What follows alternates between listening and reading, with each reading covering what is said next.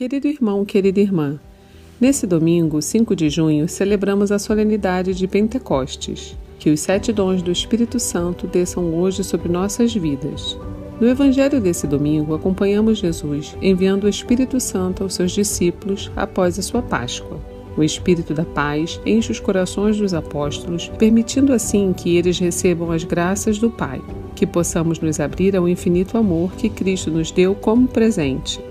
Se você deseja também receber o Santo Espírito, escute a seguir a homilia dominical realizada pelo Padre Antônio José. Se quiser, compartilhe com alguém querido. Você pode estar ajudando um coração solitário. Deus abençoe muito você e sua família. E um abraço dos seus irmãos da paróquia Nossa Senhora de Fátima, Rainha de Todos os Santos. O Senhor esteja convosco. Ele está no meio de nós. Proclamação do Evangelho de Jesus Cristo segundo João. Glória a vós, Senhor.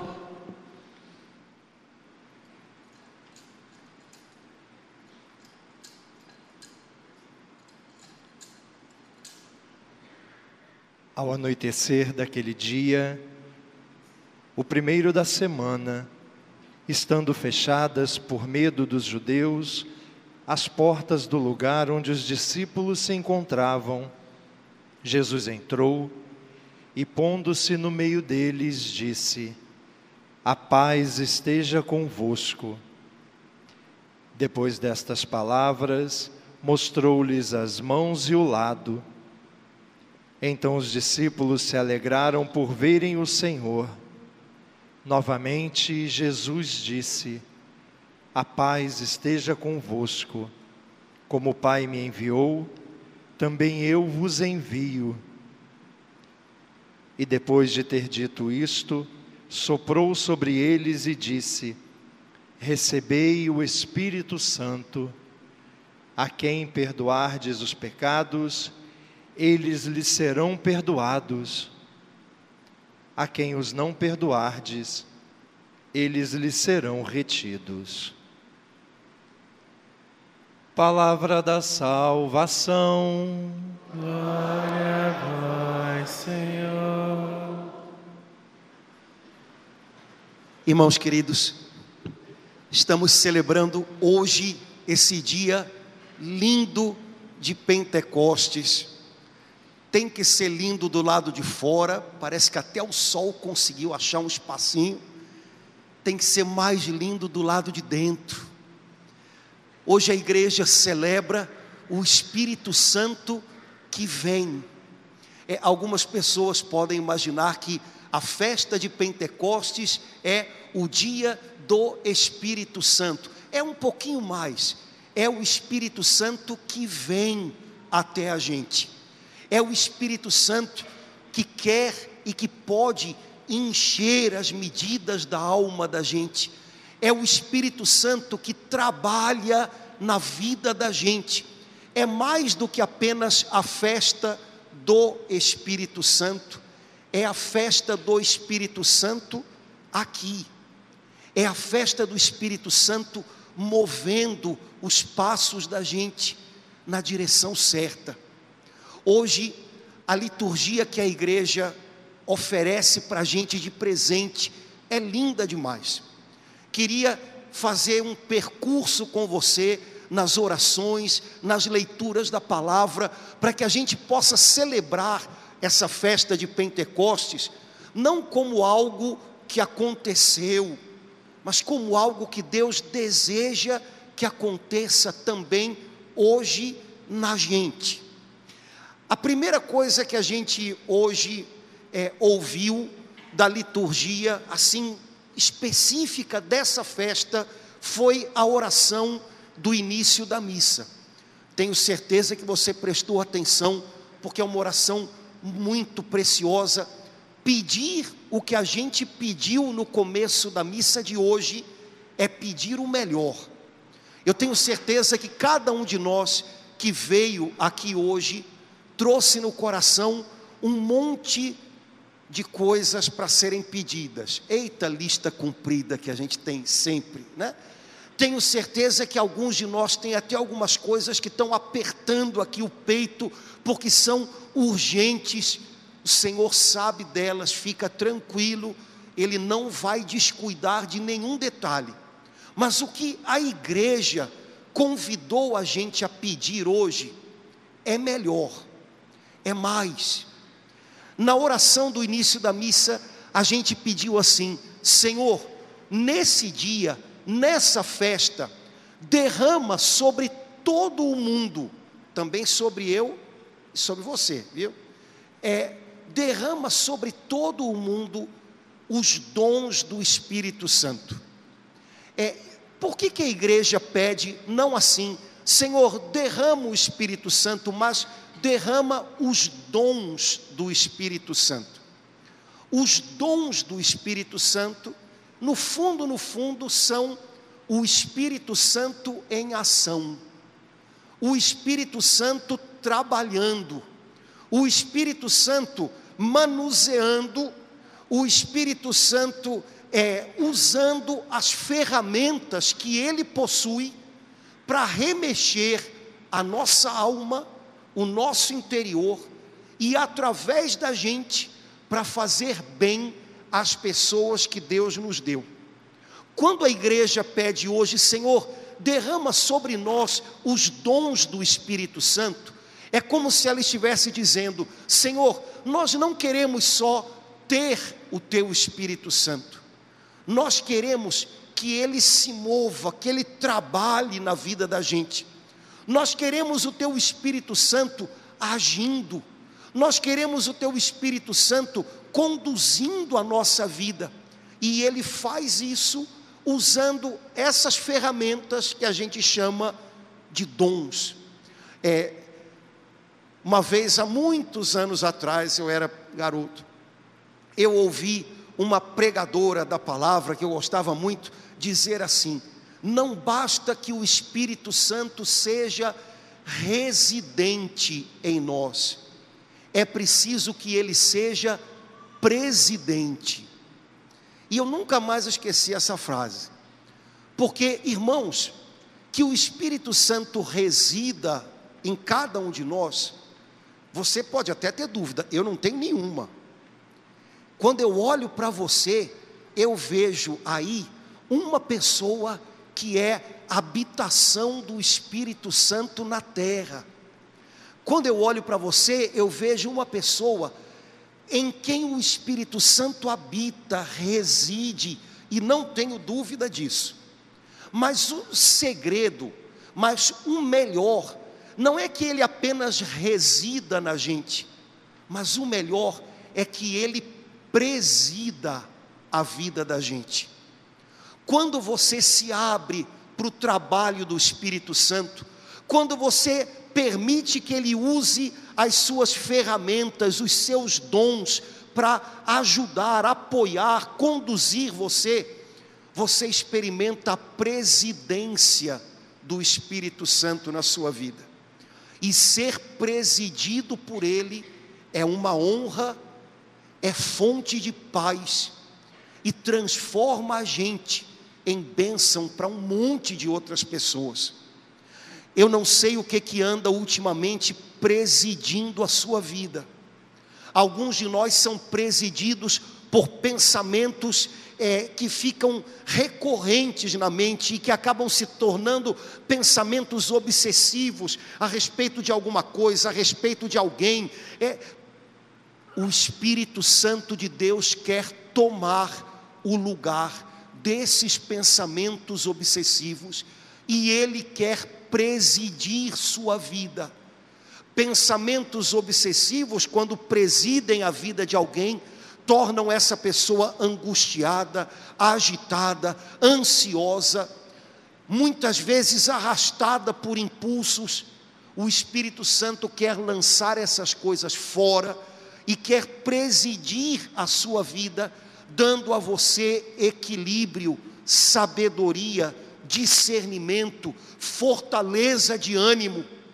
Não sei se a sua vida tem sido presidida por algum problema que parece que tomou conta de tudo. Há coisas na nossa vida que são um problema, mas que têm o poder de contagiar ou contaminar tudo. De repente é uma enfermidade. Bom, eu tenho uma enfermidade para cuidar, mas ela, ela começa a presidir a minha vida. O que eu faço, o que eu não faço, o que eu sonho, o que eu deixo de sonhar, ela vai me gerando medo, insegurança. Outra vez pode ser uma dificuldade em casa, um momento de conflito, ou um, um, desemprego nessa hora de aperto, e a gente tem a impressão de que aquilo vai, sabe, crescendo como uma massa de bolo e vai tomando conta de tudo. O Espírito Santo, que é Deus que vive em você, quer presidir a sua vida.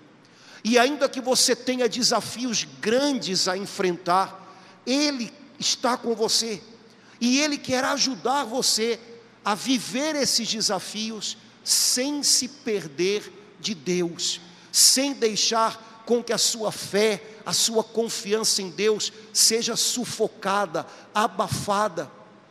Quando você se abre ao trabalho do Espírito Santo, quando você fica mais sensível a Ele, quando você recebe dele seus dons, sua direção, o Espírito Santo de Deus presidindo a sua vida, começa a organizar um monte de coisa aqui dentro, começa a colocar as coisas aqui dentro, no lugar, e a gente começa a ver a vida de um jeito melhor.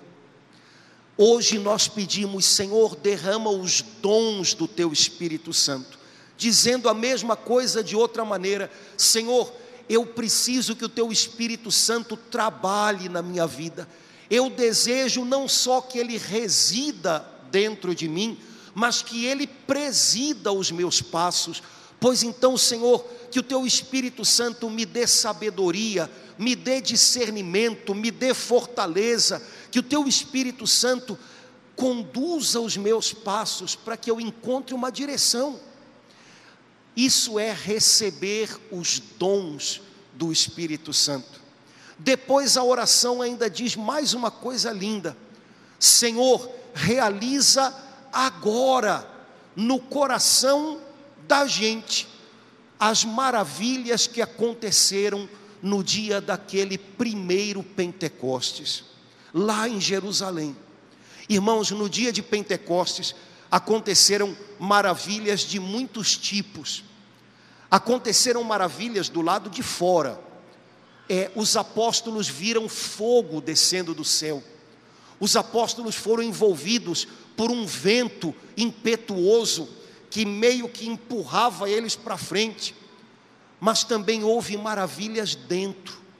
E o que a gente pede hoje é que essas maravilhas que acontecem dentro e que mudam a vida da gente, assim como elas aconteceram há dois mil anos, que elas aconteçam hoje também. É, se você der uma olhadinha no seu, no livro de Atos dos Apóstolos, na sua Bíblia, você pode imaginar as coisas que aconteceram naquele dia. Primeiro, é, a Escritura diz que os apóstolos, até o dia de Pentecostes, eram homens inseguros, intimidados pela vida, pelo que eles tinham diante deles a realizar. Eram homens sem muito fôlego, sabe? E chegando o dia de Pentecostes, cheios do Espírito Santo, esses homens encontraram um vigor, uma ousadia para fazer o certo, o melhor, que ninguém nunca mais pôde pará-los. Antes de Pentecostes, eles não precisavam de muita coisa para serem parados. A Bíblia diz que eles ficaram dias e dias fechados num lugar por causa de medo. Medo. Vai que dá ruim.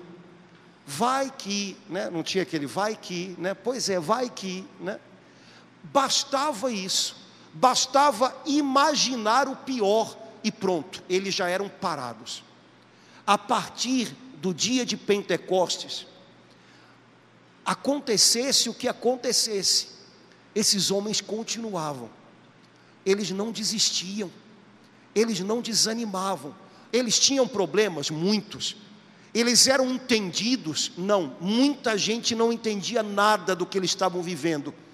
É, havia situações em que parecia impossível continuar, havia, mas eles tinham na alma o Espírito Santo de Deus impulsionando a eles, eles encontravam maneiras de prosseguir. Quem sabe a gente não está precisando disso também hoje. Sabe, irmãos, sem o Espírito Santo de Deus dirigindo os passos da gente, é preciso de muito pouco para parar a gente. Basta uma notícia ruim, basta uma situação adversa. Quantas pessoas carregam um propósito, um sonho, é, um alvo, e diante da primeira cruz que elas encontram no caminho, elas voltam atrás. Quantas pessoas parece que não compreendem que é, quando a gente tem um propósito a realizar, quando Deus confia a gente um chamado, uma missão, sabe, esse chamado, esse propósito, esse sonho, ele também tem que passar pelas cruzes do caminho para ele ser aprimorado, para ele ser amadurecido. Quando a gente é cheio do Espírito Santo e ele trabalha na gente, quando a gente se depara com uma cruz no caminho, o Espírito Santo nos faz entender que essa cruz faz parte do caminho. Talvez ela possa me ajudar a trabalhar um pouco melhor o meu propósito, o meu sonho, o chamado que Deus tem para mim, mas definitivamente a gente não volta atrás. Aqueles homens eram muito assustados diante de tudo que estava acontecendo e de repente eles se sentiram livres. Sabe, você pode estar vivendo a situação mais complicada e ainda assim aqui dentro sentir: eu sou livre. Deus conduz a minha vida. Ele pode fazer com que todas as coisas, até as complicadas, concorram para o meu bem. As situações que eu estou vivendo, elas fazem parte do meu caminho, mas elas não me impedem de caminhar. Eu sou livre com Deus. Aqueles homens, antes da vinda do Espírito Santo, é, eram homens que, apesar de estarem todos juntos no mesmo lugar, eles deviam estar muito longe uns dos outros. Você pode imaginar que, na paixão de Jesus, todos os apóstolos, de uma maneira ou de outra, falharam feio. Pedro, que deveria ser o, o que vai na frente, disse até que nunca tinha ouvido falar de Jesus. Os outros apóstolos, tirando São João, fugiram. Você pode imaginar como é que era o olhar daquelas pessoas, todos eles agora reunidos num salão, o cenáculo, olhando uns para os outros, desconfiados uns dos outros. Você falhou uma vez, quem é que me garante que não vai falhar a segunda, a terceira, a quarta? Você fugiu, né? Você disse que nem conhecia, nem conhecia ele, né? Irmãos, cá entre a gente, um assunto no qual a gente não vai entrar muito, mas eu tenho certeza que todo mundo entende. Quando a confiança é quebrada, como é ruim. Ruim é coisa de carioca, né? Como é ruim, né? É, sabe quando numa família, quando num casamento, por algum motivo, a gente sente que a confiança foi quebrada entre a esposa e o marido, sei lá. Cara, como é ruim. Parece que um olha para o outro imaginando, vai errar de novo vai me ferir de novo. Eu tenho que me defender de você. E aí, quem é que tira a gente de um impasse desse? Humanamente, eu até hoje eu não sei. Porque ter o coração aberto para outra pessoa, primeiro, é uma opção que a gente faz, e a gente sempre pode se ferir, e a gente sempre pode se decepcionar. Isso não depende tanto da infalibilidade do outro, depende muito mais da minha disposição em arriscar, e o nome disso é justamente confiança. Depois, quando a confiança é quebrada, é, como é que a gente restaura isso, né? Olha, eu acho que sem a ajuda do Espírito Santo, fica sempre uma distância, fica sempre uma defesa, fica sempre uma lembrança ruim. Não imaginem que entre os apóstolos, antes do dia de Pentecostes, era diferente. Esses homens estavam muito magoados uns com os outros e decepcionados uns com os outros. Mas de repente vem o Espírito Santo e eles entendem que eles agora são uma coisa só. E eles começam a trabalhar juntos, servir a Deus juntos. E eles descobrem que, apesar do risco de se machucar, apesar do risco de alguma coisa dar errado, eles são uma coisa só. Não dá para soltar, não dá para desfazer isso. Nós somos uma coisa só. A gente funciona bem quando a gente funciona junto. Então, mesmo que a gente se machuque, a gente não pode abrir mão do outro. Aqueles homens se tornaram, como São Paulo diz nas cartas dele, um corpo. Um corpo é um negócio que tem membros diferentes, mas todos trabalham juntos. E quem sabe, irmãos, com a ajuda do Espírito Santo, a gente descobre de novo que lá na casa da gente, que lá junto com aquelas pessoas que Deus colocou na nossa vida para ficar, não são pessoas que estão passando na nossa vida, a gente pode voltar a funcionar como um corpo, junto, porque a gente funciona bem junto. Ah, mas pode se machucar? Pode. Mas pode dar errado alguma coisa? Pode. Mas olha, longe uns dos outros, não vai funcionar. Assim como os apóstolos descobriram que eram um corpo, quem sabe na casa da gente a gente precisa descobrir isso de novo. E voltar a confiar com a ajuda de Deus. E voltar a acreditar com a ajuda do Espírito Santo.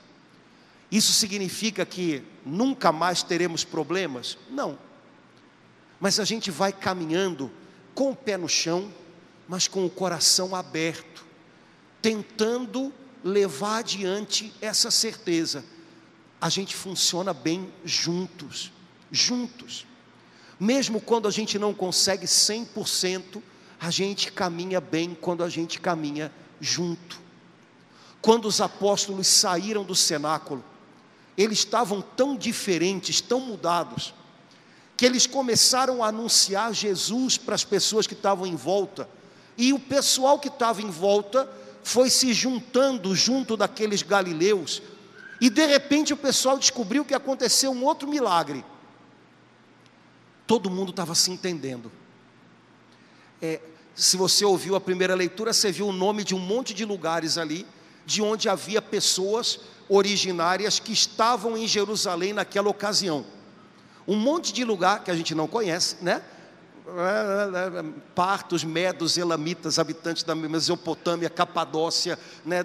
da Frígia e da Panfilha, Frígia e da Panfilha, né? Pois é, essa gente toda estava lá, cada um tinha a sua história, tinha o seu ponto de partida, tinha é, a sua língua, e de repente, quando os apóstolos saem do cenáculo, falando das maravilhas de Deus, a gente não sabe se o milagre aconteceu na boca dos apóstolos ou no ouvido das pessoas, mas todo mundo estava se entendendo. Eu tenho certeza que o milagre, não sei se foi na boca dos apóstolos ou no ouvido daquelas pessoas, mas ele aconteceu também, ó, aqui dentro. Porque o primeiro lugar onde a gente tem que estar sintonizado para se entender é no coração. Eu tenho que estar disposto a entender, senão, meu amigo, a gente pode falar até a mesma língua. Lembra, mamãe antigamente dizia, como é que era? Eu estou falando grego, né? Pois é. Agora, por outro lado, vou dar um exemplo, não é a mesma coisa que aconteceu em Pentecostes, mas é parecido, né? É, não sei se você já viajou para fora do Brasil, em algum lugar onde não se fala português. É, brasileiro costuma achar que todo mundo vai entender o que ele fala, né? Em português, né? Então imagina que você viaja, né? Para a Alemanha, né? Você chega lá, entra numa, né, numa cafeteria, moço, me dá um café, eu quero um café assim, assado. Bom, o, sabe o que é o mais incrível? É que às vezes você encontra uma pessoa que está a fim de entender, e olha, eu já vi coisas inacreditáveis, entendem-se, é incrível, é incrível. E o brasileiro explica daqui, dali, faz a linguagem dos sinais, né? E a pessoa do lado de lá acha engraçado, e daqui a pouco comprou o que tinha que comprar. É claro que não foi isso que aconteceu em Pentecostes, mas irmãos, quando aqui dentro a gente não está mais disposto a entender, olha, nada mais funciona. Quando aqui dentro a gente tenta chegar no outro, vai dar certo. Agora, esse caminho entre o coração de um e o coração de outro, sem o Espírito Santo, no meio a gente se perde. Sabe aquela sensação que você já deve ter tido de tentar fazer o seu melhor e deu tudo errado? É porque às vezes a gente tenta fazer o melhor da gente, mas não com a ajuda de Deus, do jeito da gente. A gente acha que aquilo é o melhor.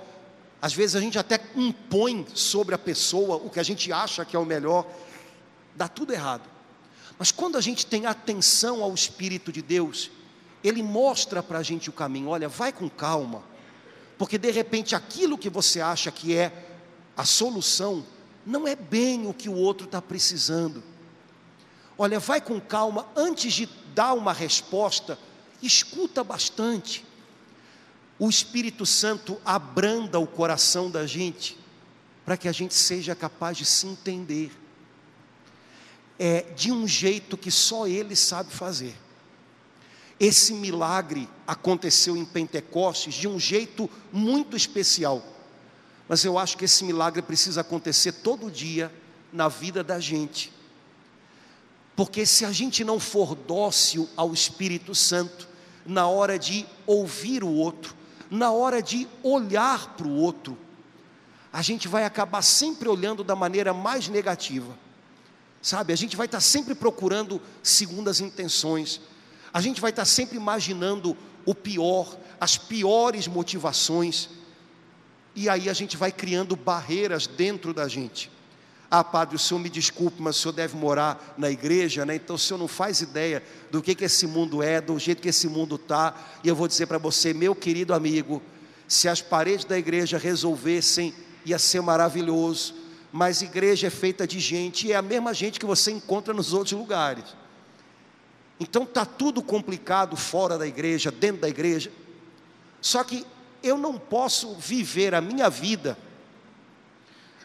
decidindo o que eu vou ter no meu coração a partir do que eu acho que está dentro dos outros ou do que os outros estão fazendo com a vida dele, porque senão eu vou pirar. Eu tenho que decidir o que vai presidir o meu coração a partir do meu relacionamento com Deus e depois eu vou me relacionar com as outras pessoas. E aí, meu amigo, eu vou de um jeito melhor. Ah, posso ser ferido? Posso, mas aqui, meu relacionamento com Deus é que preside as coisas. Eu garanto que eu posso até ser ferido, mas a minha paz não vai ser ferida, a minha paz não vai ser tirada. Sabem, irmãos, o relacionamento que tem que organizar a vida da gente é o nosso relacionamento com o Senhor. E depois a gente vai até as outras pessoas. Porque se a gente fizer o um movimento contrário, não, primeiro eu me jogo aí. Ah, rapaz, você vai ficar doido. Porque há gente que está na sua vida com objetivos muito diferentes dos seus e que talvez até assustem você ou até atravanquem um pouco o seu passo, mas olha, se o seu relacionamento primeiro é com Deus, quando você encontra essas pessoas no caminho, você encontra, você passa por elas e deixa algo bom, Você passa por elas e não é contagiado por elas, e vida que segue. Caso contrário, sabe, é, você se amarra no pé de uma dessas pessoas e fica ali. Porque esse meu patrão, porque esse meu chefe, porque esse meu sei lá quem, porque essa pessoa. Ih, rapaz, e você estaciona nisso. Meu relacionamento com Deus me abre de uma maneira legal para me relacionar com as pessoas. Mas o primeiro relacionamento é com Ele, o resto se organiza depois. Irmãos, muita coisa aconteceu dentro das pessoas naquele dia de Pentecostes. E hoje a igreja convida a gente a fazer essa oração, que aconteça aqui dentro o que aconteceu lá. Se depois você, hoje à tarde, quiser ler o livro de Atos dos Apóstolos, capítulo 2, que é onde fala de Pentecostes, nem liga a televisão, não tem nada para ver, né? Hoje tem pelada na televisão ou não? Tem, sempre tem, né? Para acabar com a minha missa das 18. O que, que é hoje? Flamengo? Flamengo joga hoje? Então, você que é flamenguista e que quer mais um milagre, que é o Flamengo ficar bem, né? É, antes do jogo, lê a Bíblia, né? Atos capítulo 2. Você vai ver coisas ali que de repente eu nunca vi, Deus vai mostrar para você. O que, que aconteceu no coração daquelas pessoas que hoje eu preciso que aconteça no meu? Sabe, no dia de Pentecostes, 5 mil pessoas foram batizadas. E elas não foram batizadas como a gente faz hoje, né? Batiza aí. Batiza, não, não. Quando Pedro pregou o evangelho para aquelas pessoas que estavam em torno do cenáculo, é, as pessoas ficaram com o coração tão quebrantado ouvindo ele falar de Jesus, ouvindo ele falar da, da dor de Jesus que tinha sido infligida pelos nossos pecados, que as pessoas perguntaram para ele: Pedro, o que, que a gente faz? Pedro, a gente não pode continuar igual, não dá para ser mais como antes de te ouvir agora. O que, que a gente faz? Pedro disse àquelas pessoas: sejam batizados, isso a gente já foi. Arrependam-se para serem cheios do Espírito Santo. Naquele dia, cinco mil pessoas se arrependeram. Irmãos, a gente costuma achar que arrependimento é uma coisa negativa, quando na verdade arrependimento talvez seja a maior de todas as graças que a gente pode receber de Deus. Porque eu me arrependo quando de repente eu olho para trás e descubro que eu desperdicei todas as graças que Deus me deu ao longo do caminho. E descobrindo isso, eu digo: Senhor, eu não quero mais que seja assim. Senhor, eu abri mão de tanto que o Senhor me deu e deu tudo tão errado. Eu preciso começar de novo.